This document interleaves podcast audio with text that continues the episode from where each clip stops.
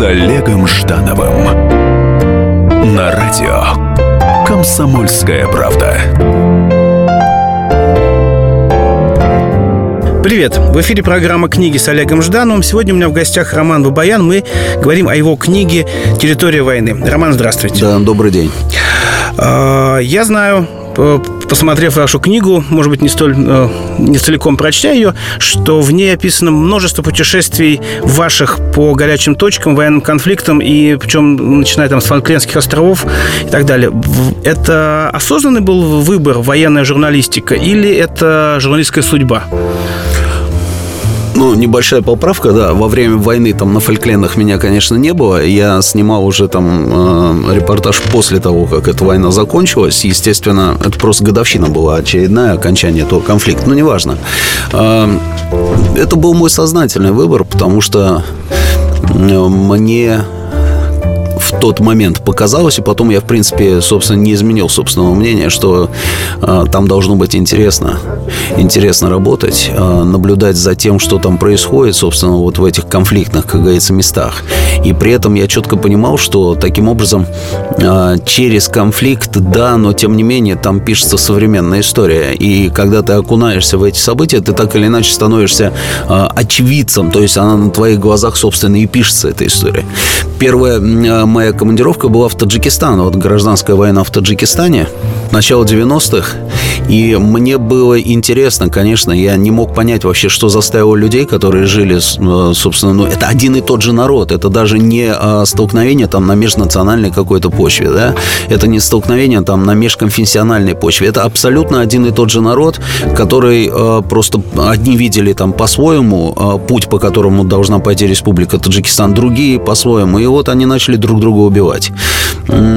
Довели страну до ручки и остановили этот конфликт там спустя много лет уже после того, как вмешивались там всевозможные а, государства, которые пытались там выступить посредниками. Но удалось остановить конфликт благодаря двум странам, это Россия и Иран.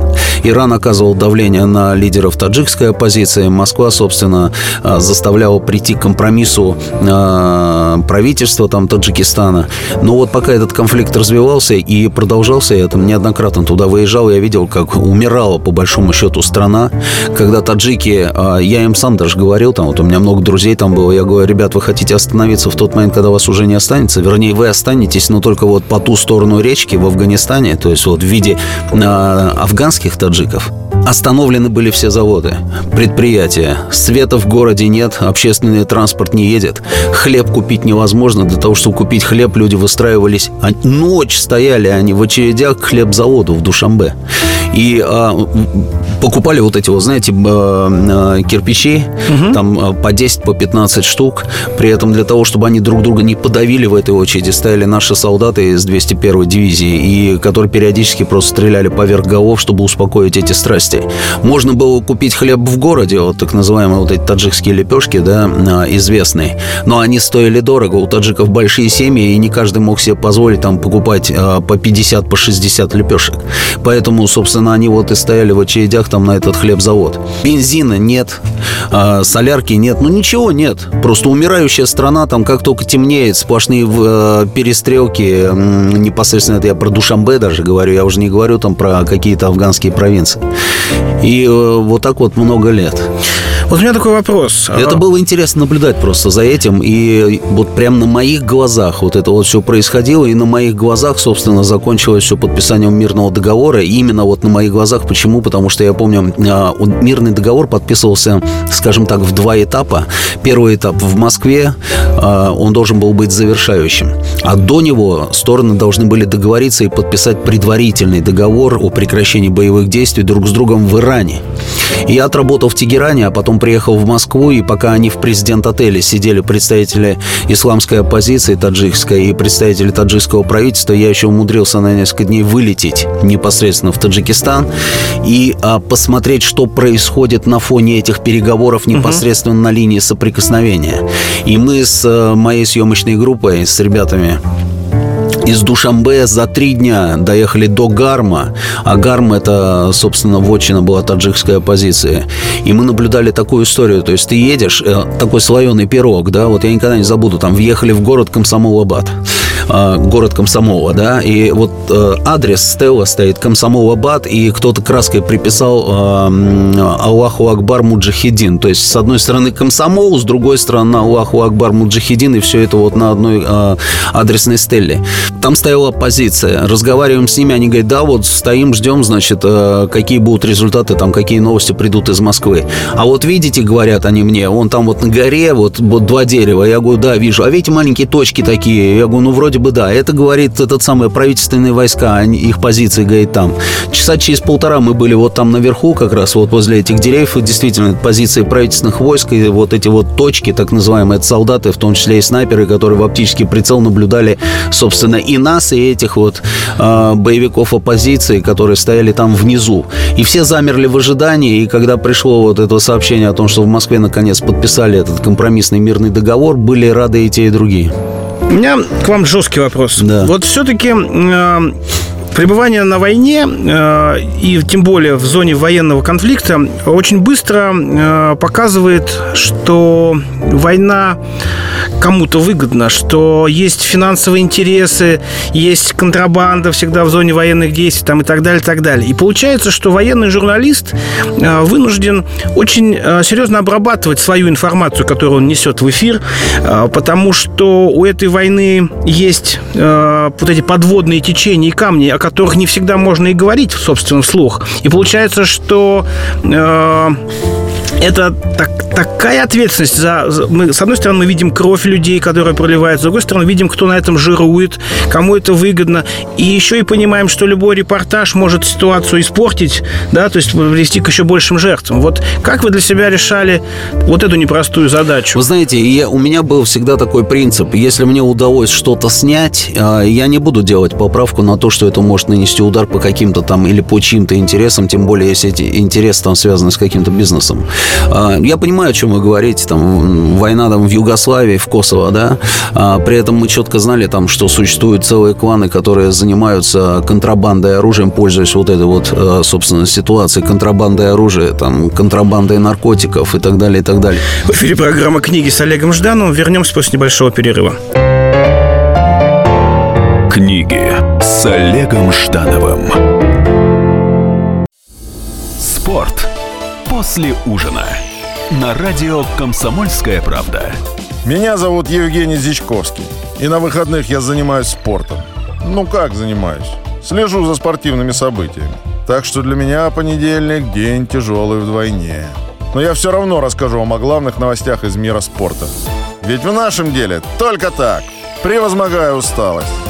Программу «Спорт после ужина» с Евгением Дичковским слушайте каждый понедельник в 22.05 по московскому времени.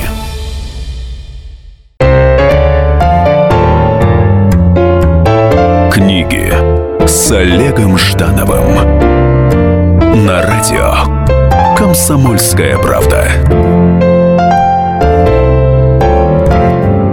В эфире программа «Книги» с Олегом Ждановым. Сегодня у меня в гостях Роман Бабаян. Мы говорим о профессии военного журналиста. И э, таким отправной точкой этого разговора стала книга, которую э, Роман вот недавно выпустил. Книга называется «Территория войны». Вот продолжая вот э, ситуацию, э, вернее, мой интерес к моральным аспектам да, военной журналистики. Очень часто во всех этих военных конфликтах принимают участие дети. Дети и вообще мирное население. И э, для, для кого-то это принципиальное решение, потому что так сказал папа, там старший клана. Для кого-то это просто попытка выжить, ну, просто из-за того, что голодно. Вот. И э, не так страшно, мне кажется, смерть э, профессионального военного, да, мужчины делает Ну, осознанный или выбор. человек, который сделал сознательный выбор, Да. взяв в руки оружие, да, чем А, ребенка, да? Чем ребенка, женщины. И вот э, насколько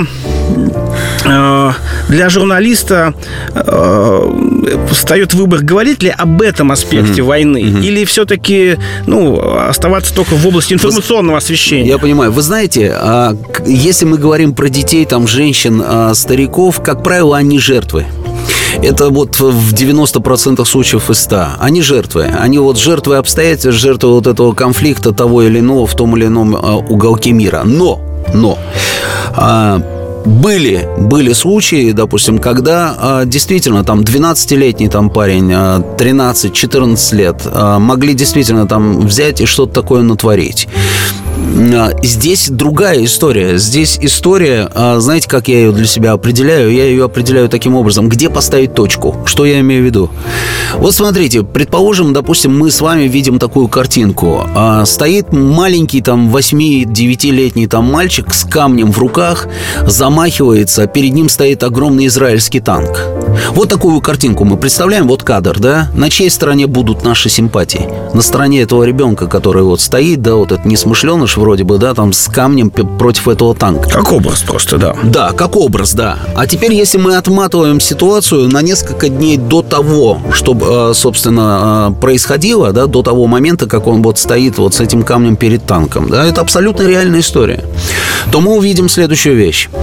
Значит, Иерусалим, моя съемочная группа, мы живем э, на улице Яффа, э, выходим из, из отеля своего каждый день практически и идем пешочком до близлежащей пиццерии. Сетевая абсолютно пиццерия, не буду называть название, там по всему миру она функционирует. Идем до, в эту пиццерию, значит, завтракаем, потом начинаем, собственно, работу свою. В один из дней выходим из своего отеля, идем к этой пиццерии, не доходим 50 метров, она взлетает на, на воздух. Ее взорвали.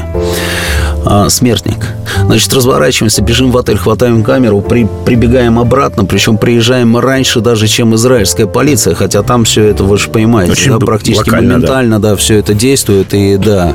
А, начинаем все это снимать, и а, начинаем отслеживать э, израильские новости. Значит, в Израиле действует следующая схема. Если террорист-смертник совершил какой-то террористический акт там на территории, значит, Израиля, соответственно, израильские спецслужбы выясняют, откуда он родом, этот террорист-смертник. Я не знаю, как они это делают, у них какие-то там свои технологии, тем не менее, они выясняют. И вечером этого же дня, максимум на следующий день, армия Израиля проводит операцию возмездия ровно в том самом населенном пункте, откуда приехал этот террорист, собственно, в Иерусалим и совершил террористический акт. Так было в этот раз, значит, было выяс... они выяснили, что человек, который взорвал эту пиццерию, он был из города Хан-Юнис. Хан-Юнис – это город из, э, в секторе Газа, э, недалеко от границы с Египтом. Соответственно, наша задача какая? Нам нужно же снять, как будет происходить эта операция возмездия. Значит, мы проходим контрольно-пропускной пункт израильский, значит, на границе с сектором газа. На территории сектора газа, значит, берем машину, обычное такси, там, э, развалюху какую-то, но тем не менее. В общем, берем эту машину и просим водителя, чтобы отвез нас в Хан-Юнис. Он привозит нас в этот Хан-Юнис. Я, что было по дороге? Вот это тоже интересно. Знаете, мы поехали в объезд э, газы, по окружной дороге, и э, нас остановили на блокпосту.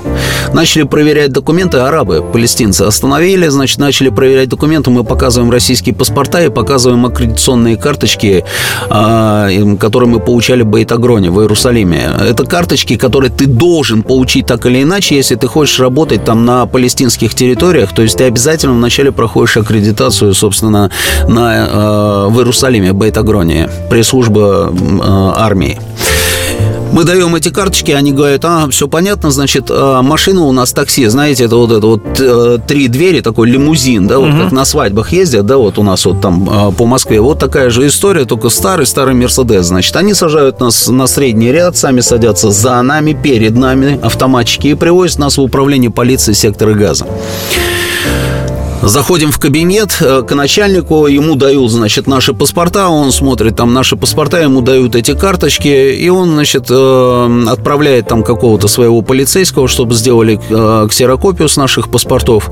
На все мои вопросы, что они от нас хотят, мы там, я ему объясняю, мы там журналисты из России, программа «Время», Первый канал и так далее, и так далее. Он мне ответил так, говорит, знаете, у половины Израиля точно такие же паспорта, как у вас, это, а во-вторых, у вас аккредитационные карточки, говорит, которые заполнены на иврите. Отлично, да. Я говорю, то есть вы подразумеваете, что мы израильские шпионы, что ли? Ответа на этот вопрос он мне не дал, ничего, но держит нас в этом самом помещении. Час, два, три, четыре. Я начинаю уже выяснять отношения с ним. Он начинает уже агрессивно нам отвечать. А, уже стемнело, заходит в помещение вдруг человек в хорошем костюме, значит, подходит к этому полковнику а, полицейскому, начинает у него по-арабски спрашивает, кто что. Он говорит, да вот каких-то там поймали непонятных, в общем, а, кто такие, что такие, едут вроде бы хан Юнис, там говорят, что они там э, Сахафа Русия, там э, российские журналисты. Ну вот выясняем. Человек подходит к нам на чистейшем русском языке, без какого-либо акцента.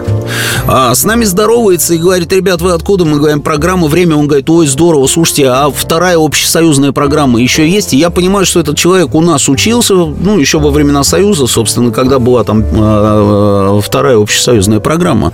Я ему говорю, нет, второй общесоюзной нет, но есть очень много как бы и других достойных каналов на сегодняшний день. Выяснилось, что он выпускник Московского университета, значит, заканчивал здесь аспирантуру, много лет жил в Москве, а сейчас отвечает за политическую безопасность сектора газа, то есть это служба безопасности. Он говорит, ладно, это все недоразумение, ребят, но так как уже стемнело, я, говорит, вам предлагаю остаться здесь до утра, часов до шести, когда начнет э, светать, тогда, говорит, выдвигайтесь, потому что израильские танки взяли под контроль все дороги в секторе газа и открывают огонь по всему, что движется. Я ему говорю, нет, мы поедем прямо сейчас. Он говорит, ну уж с ума сошли, во-первых, ничего не видно, во-вторых, это очень опасно, они стреляют, говорит, в любую машину, а потом уже разбираются, кто в этой машине сидел. Я говорю, нет, мы поедем прямо сейчас. Он говорит, слушайте, ну давайте вот сейчас кофе, чай, мягкие кресла, сейчас сладости какие-нибудь там организуем, я с вами посижу, поговорим, там, вспоминаю Москву, вы мне расскажете, что да как, а потом уже поедете. Я уперся рогом в землю, не могу объяснить, почему. Я говорю, нет, едем прямо сейчас. И мы все вместе выходим из управления полиции, значит, мы садимся в наш вот этот вот раздолбанный Мерседес, он садится в свою машину, выезжаем из ворот управления полиции, он направо, мы налево, 150 метров мы проезжаем, и израильский вертолет кладет две ракеты в управление полиции, и это здание взлетает на воздух. Все полыхает, я понимаю, что все люди, которые вот, собственно, там были, в том числе этот полковник, они все погибли, мы разворачиваемся, возвращаемся назад, начинаем снимать, он разворачивается, видимо, тоже, значит, а, я просто в какой-то момент смотрю, меня кто-то сзади, значит, вот так по плечу я поворачиваю, стоит вот этот человек, он мне говорит, слушай, получается, ты нам всем сегодня жизнь спас. Я говорю, ну, получается так. И вот мы доезжаем до этого города Хан-Юнис, и там похороны вот этого террориста, а, который взорвал эту пиццерию. Шатры на улице стоят такие брезентовые палатки. В одних шатрах только мужчины, в одних шатрах только женщины. И вот мать этого террориста, мы записываем с ней интервью, а рядом с ней ребенок. Вот этот вот то ли 8, то ли 9, ну там 10 лет. Он говорит, это мой младший сын. Я, говорит, буду счастлива, если он сделает ровно то же самое, что сделал его старший брат.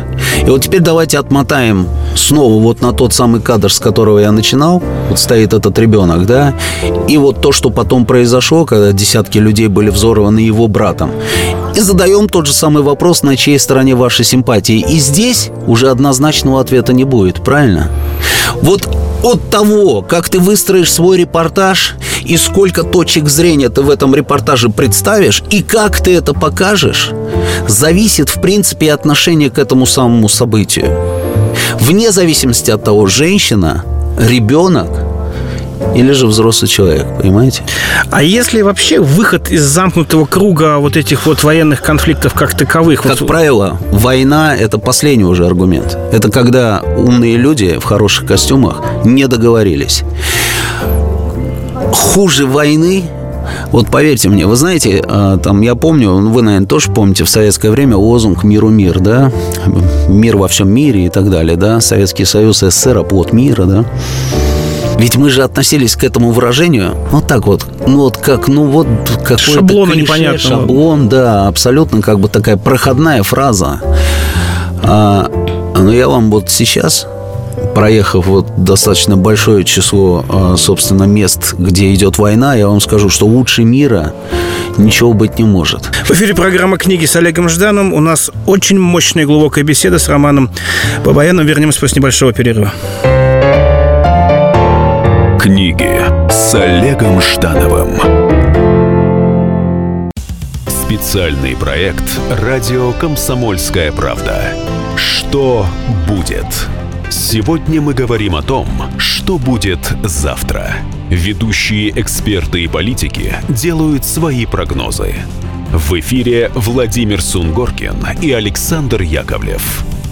Программу «Что будет?» слушайте каждую среду в 19.05 по московскому времени.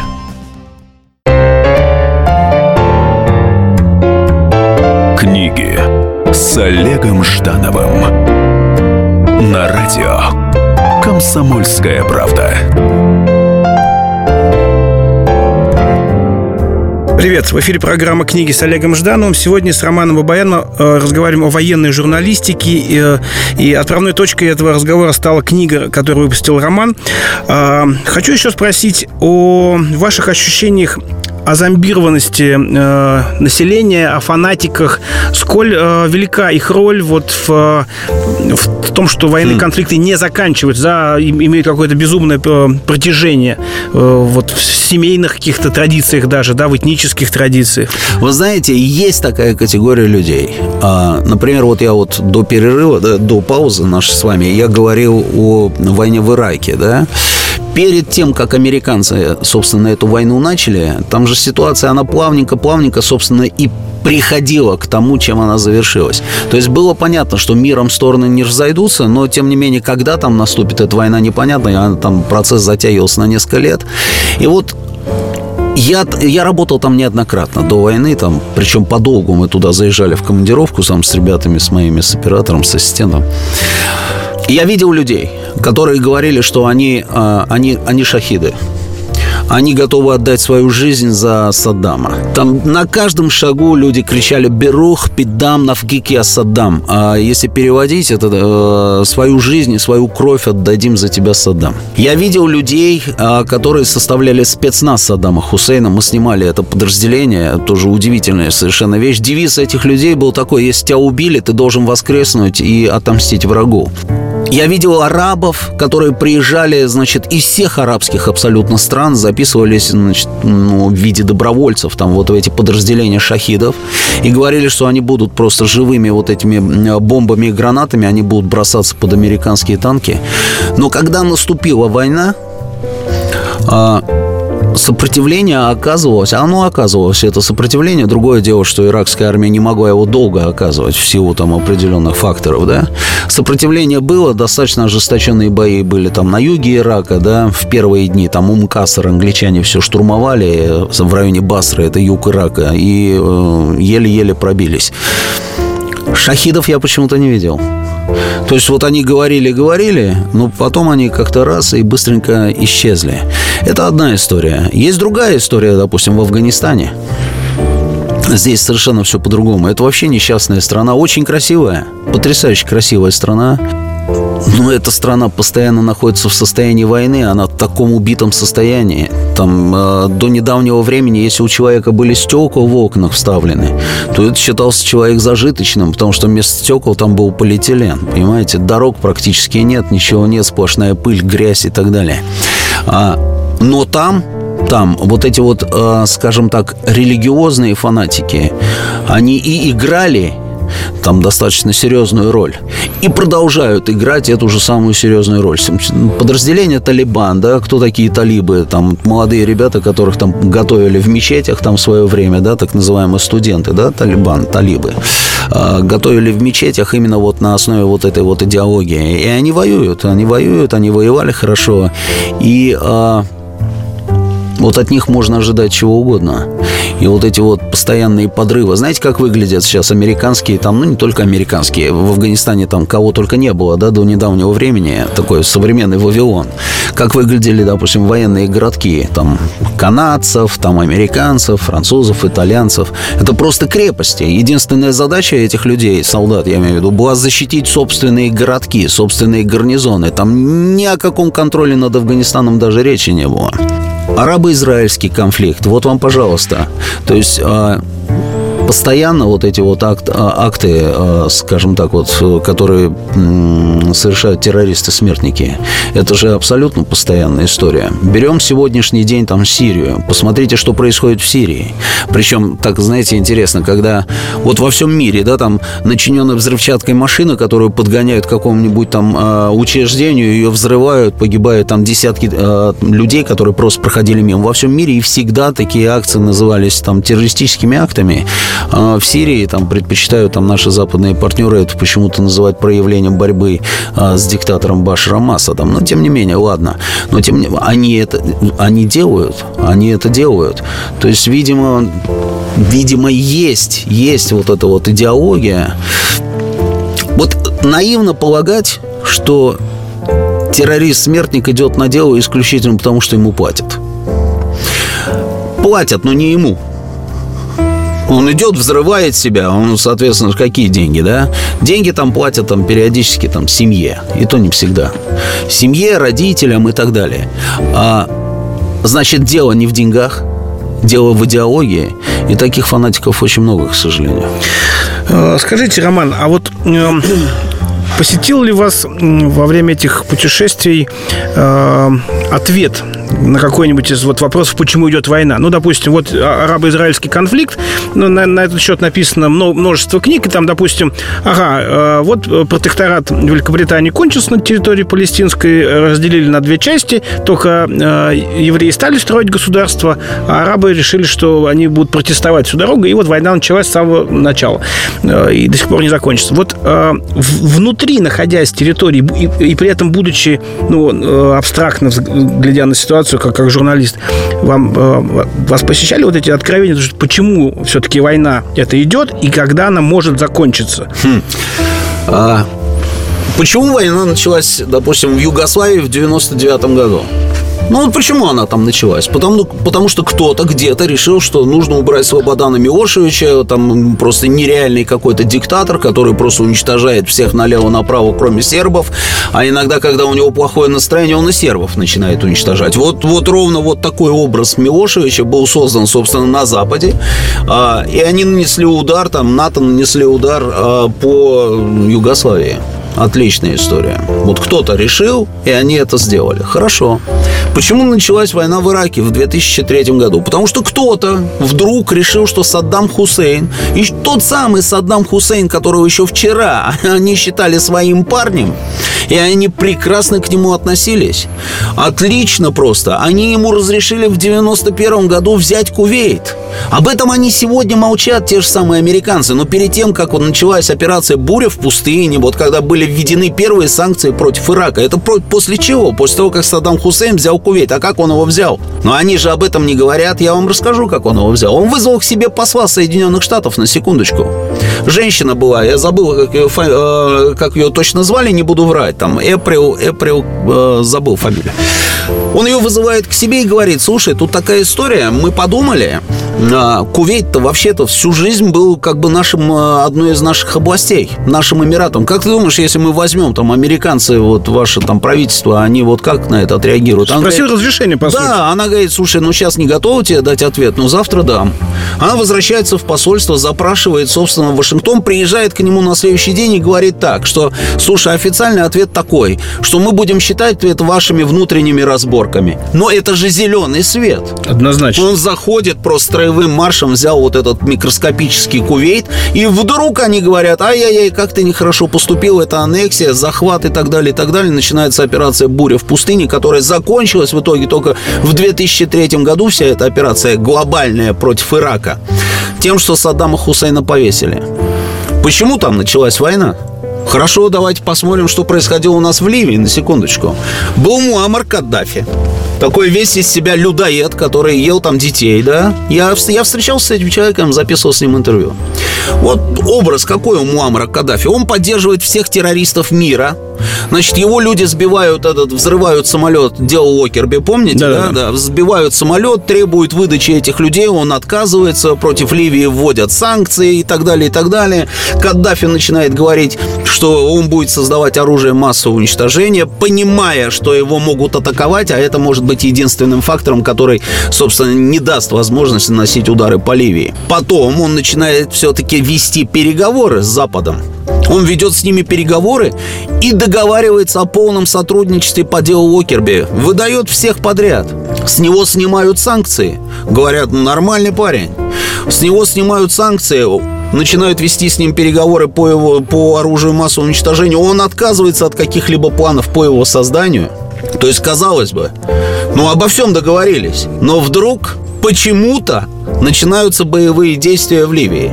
Причем начинаются как? В Бенгази. Бенгази и Триполи, да, вот два таких вот огромных как бы района страны. Здесь один клан, здесь другие племена. В Бенгази люди просыпаются, как нам сейчас хотят преподнести, что вот одновременно все сегодня в Бенгази проснутся, проснулись, да, и подумали, что-то вот какой-то Каддафи у нас не очень хороший, долго сидит, долго правит государством, давай-ка мы его свергнем.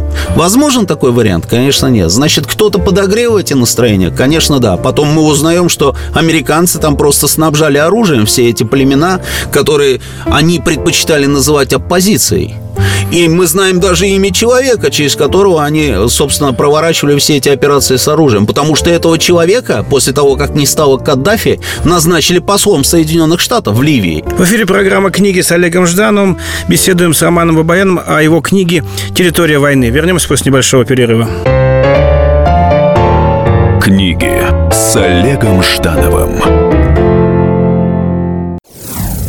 Я Николай Сванидзе. Я представляю вам свой, но основанный на фактах, взгляд на российскую историю 20 века. Один год, один человек. Знаменитый или иногда не очень, но который жил в то время. И само время, великое, драматичное, теперь почти забытое. Документальный сериал «Исторические хроники» с Николаем Сванидзе. Слушайте каждую среду в 22.05 на радио «Комсомольская правда».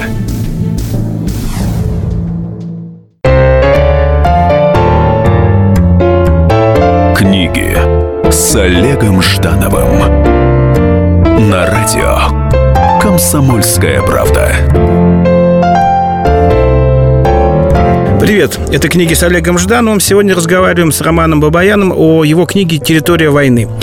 А, у меня как к любому писателю, к журналисту, вопрос о мифах, да, ведь э, находясь внутри э, любой ситуации, многие мифы развенчиваются. Вот когда мы говорим о проблемах с Чечней, очень часто так, такая э, мифическая схема о том, что с Чечней никак по-другому нельзя договориться, потому что это люди-воины, да, как, как, которые больше ничего никогда в жизни не умеют. Я, как человек с историческим образованием, для меня это смешно, потому что, ну, в конечном итоге любой этнос э, на, на каком-то этапе своего исторического развития был этносом воинов, так или иначе. Вот э, э, хочу спросить вашего мнения о мифах, которые связаны с военными точками на территории э, России, ну, или там бывшего СНГ. Угу. Ну что, чеченцы что, у нас сплошные воины, бандиты и негодяи, что ли? Ну, такие же образы у нас Очень существуют. Часто. Да, все правильно. Значит, мой друг э, закончил МГИМО, разговаривает на английском прекрасно, чисто знает французский, играет на фортепиано, э, занимается бизнесом. Чеченец. Начало Чеченской войны. Еще, еще даже не Чеченская война. Это, это, скажем так, начало противостояния между чеченскими властями и федеральным центром.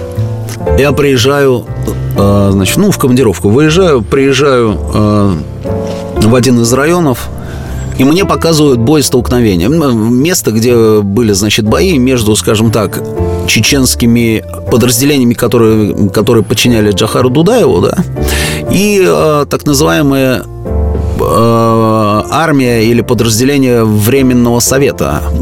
Временный совет это э, было два человека, которые там в свое время руководили даже три человека. Это Беслан Гантимиров, э, Автурханов и Хаджиев, по-моему, был третий, да. Временный совет, который пользовался поддержкой федерального центра. Значит, вот показывают мне там сгоревшие какие-то танки местные жители, значит, сгоревшие танки. Здесь вот, говорит, эти вот от, в окопах, значит, находились бойцы, там вот другие бойцы находились в окопах. Еще в разговоре я вот у сопровождающих своих спрашиваю, они с автоматами, значит, нас водят, показывают все. Я спрашиваю, а чем занимались? Вот, он говорит, а я, говорит, киномеханик, говорит один. Другой говорит, а я тракторист, вот, работал, значит, здесь в колхозе, ну и до сих пор, собственно, вот числюсь в этом колхозе. А я, говорит, там, типа, сапожник и так далее. Я еще тогда пошутил, я говорю, а где бандиты? Он говорит, бандиты? А что, все бандиты, что ли? Это не, не то, что миф. Это, мне кажется, даже оскорбление целого народа. Это полная ерунда. Почему и кто создает вот эти вот мифы, это другая история. Другая история. Да, воюют, да, хорошо воюют. Ну и что? А что, русские плохо воюют? А кто плохо воюет? Все воюют хорошо. Получается, все народы воины. Другое дело, опять, если мы говорим, допустим, про боевиков, которые головы резали, и которые воевали там с, э, с нашей армией, да, там и во Вторую Чеченскую войну. Мы что, не знаем, чьих рук это дело было? Мы разве не знаем, что там работали тысячи спецслужб, мы не знаем, кто финансировал все это, мы это прекрасно знаем. Саудовская Аравия финансировала, финансировала. Турецкие спецслужбы ловили рыбку в мутной воде? Конечно, ловили. Катар участвовал каким-то образом в финансировании боевиков? Конечно, участвовал. Проповедники работали? Работали. Арабские наемники были? Вспоминаем Хатаба. Были. И не только Хатаба, я вас умоляю. Были. Афганские наемники там были? Были. Вот книга вот сможет, вам, сможет открыть э, глаза людям, которые находятся в плену у этих мифов. Вот есть в книге именно эти аспекты, которые, э, ну вот э, я в своей рецензии на вашу книгу написал, что в любой войне есть культурологический аспект, потому что надо понимать... У меня есть, я понимаю, да. У меня чеченского эпизода в книге нет, может быть, это будет в следующей книге, если я, как говорится, соберусь там, да. У меня есть афганская история. Взгляд изнутри. Вот на историю курдов, например, да? Историю ну, на историю курдов это я, да, я и про, про курдов там вот в этой книге это есть, да. Я рассказывал о том, как мы выстраивали, собственно, взаимодействие с курдами. И очень многие, прочтя там эту книгу, с удивлением обнаружат, что а, что на самом деле мы сыграли далеко не последнюю роль в подготовке а, из курдов таких боеспособных подразделений курдских. То, то есть это не просто там курды, да? Еще Советский Союз. Мы. Ну, конечно, ну что вы, это, собственно, наших рук дело.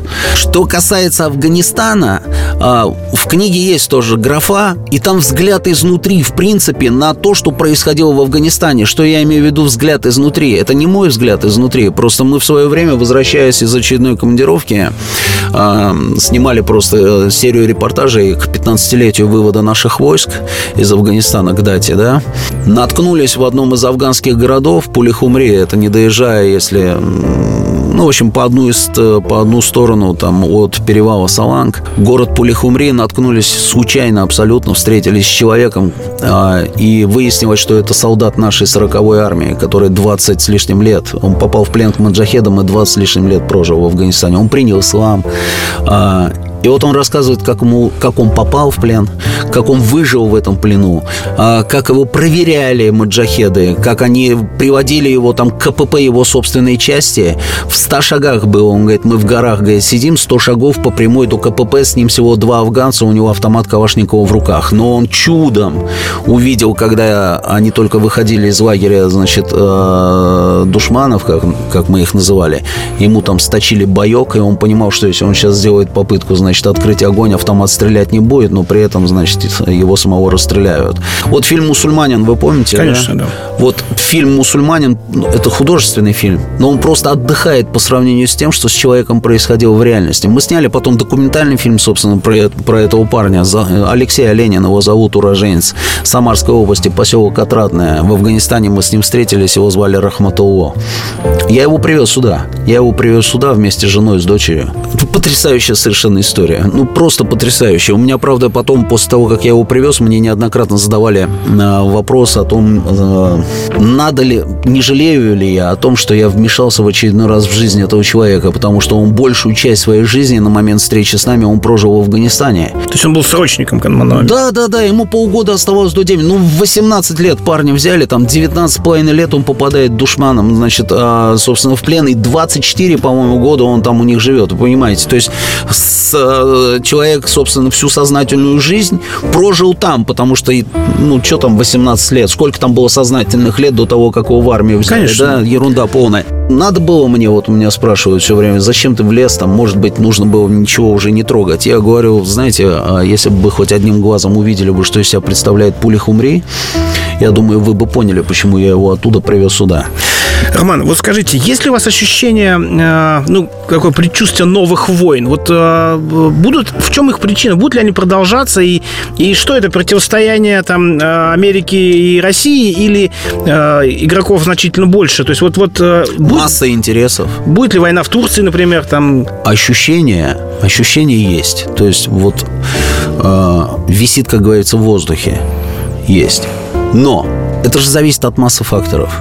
Там не только противостояние между нами и американцами. Если бы это все зависело только от нас и только от американцев, я думаю, что э, было бы легче. Мы единственная страна в мире, которая может уничтожить Соединенные Штаты. Американцы единственная страна в мире, которая может уничтожить нас. То есть у нас паритет по ядерному оружию. Это просто самоубийство, как говорится, э, начинать выяснять отношения друг с другом. Но вы понимаете, какая штука? У Турции, например, собственные интересы в этом регионе. Турция хочет восстановить Османскую империю, или же она хочет прирасти территориями. Там разные есть варианты, но тем не менее интересы у нее в этом регионе есть, да. Саудовская Аравия и Катар. У них, ну, а, они не скрывают, это зона их интересов. Им нужна Сирия, которая будет подконтрольна Эр-Рияду, а чтобы они имели влияние на власти Сирии. А Катар хочет точно так же лояльных, значит, э, лояльную власть в Сирии для того, чтобы провести, собственно, через эту территорию свою трубу и вывести газ на международный рынок. Есть Иран, который хочет, собственно, оказывать влияние на Сирию, потому что он считает, что это зона его интересов. Есть мы, которые хотим уничтожить вот этих вот головорезов, которые там головы отсекают людям налево-направо. Есть европейцы, у которых там есть своя история. Я уж про Украину говорю, не говорю вообще, понимаете, это уже у нашего забора, как сказал президент. Я говорю именно вот на дальних подступах. Сирия, казалось бы, да?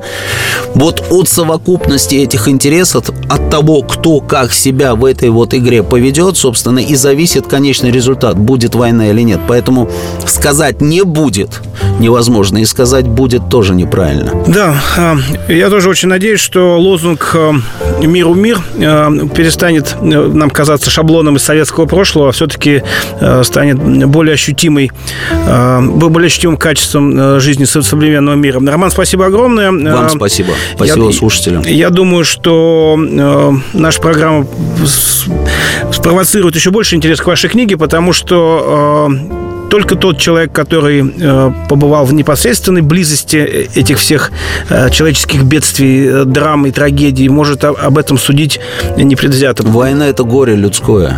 И кабинетных мнений э, справедливых на этот счет все-таки быть не может. Спасибо огромное. До встречи. Это была программа «Книги» с Олегом Ждановым. У меня был в гостях Роман Бабаян и его книга «Территория войны». Читайте с вдохновением. Увидимся.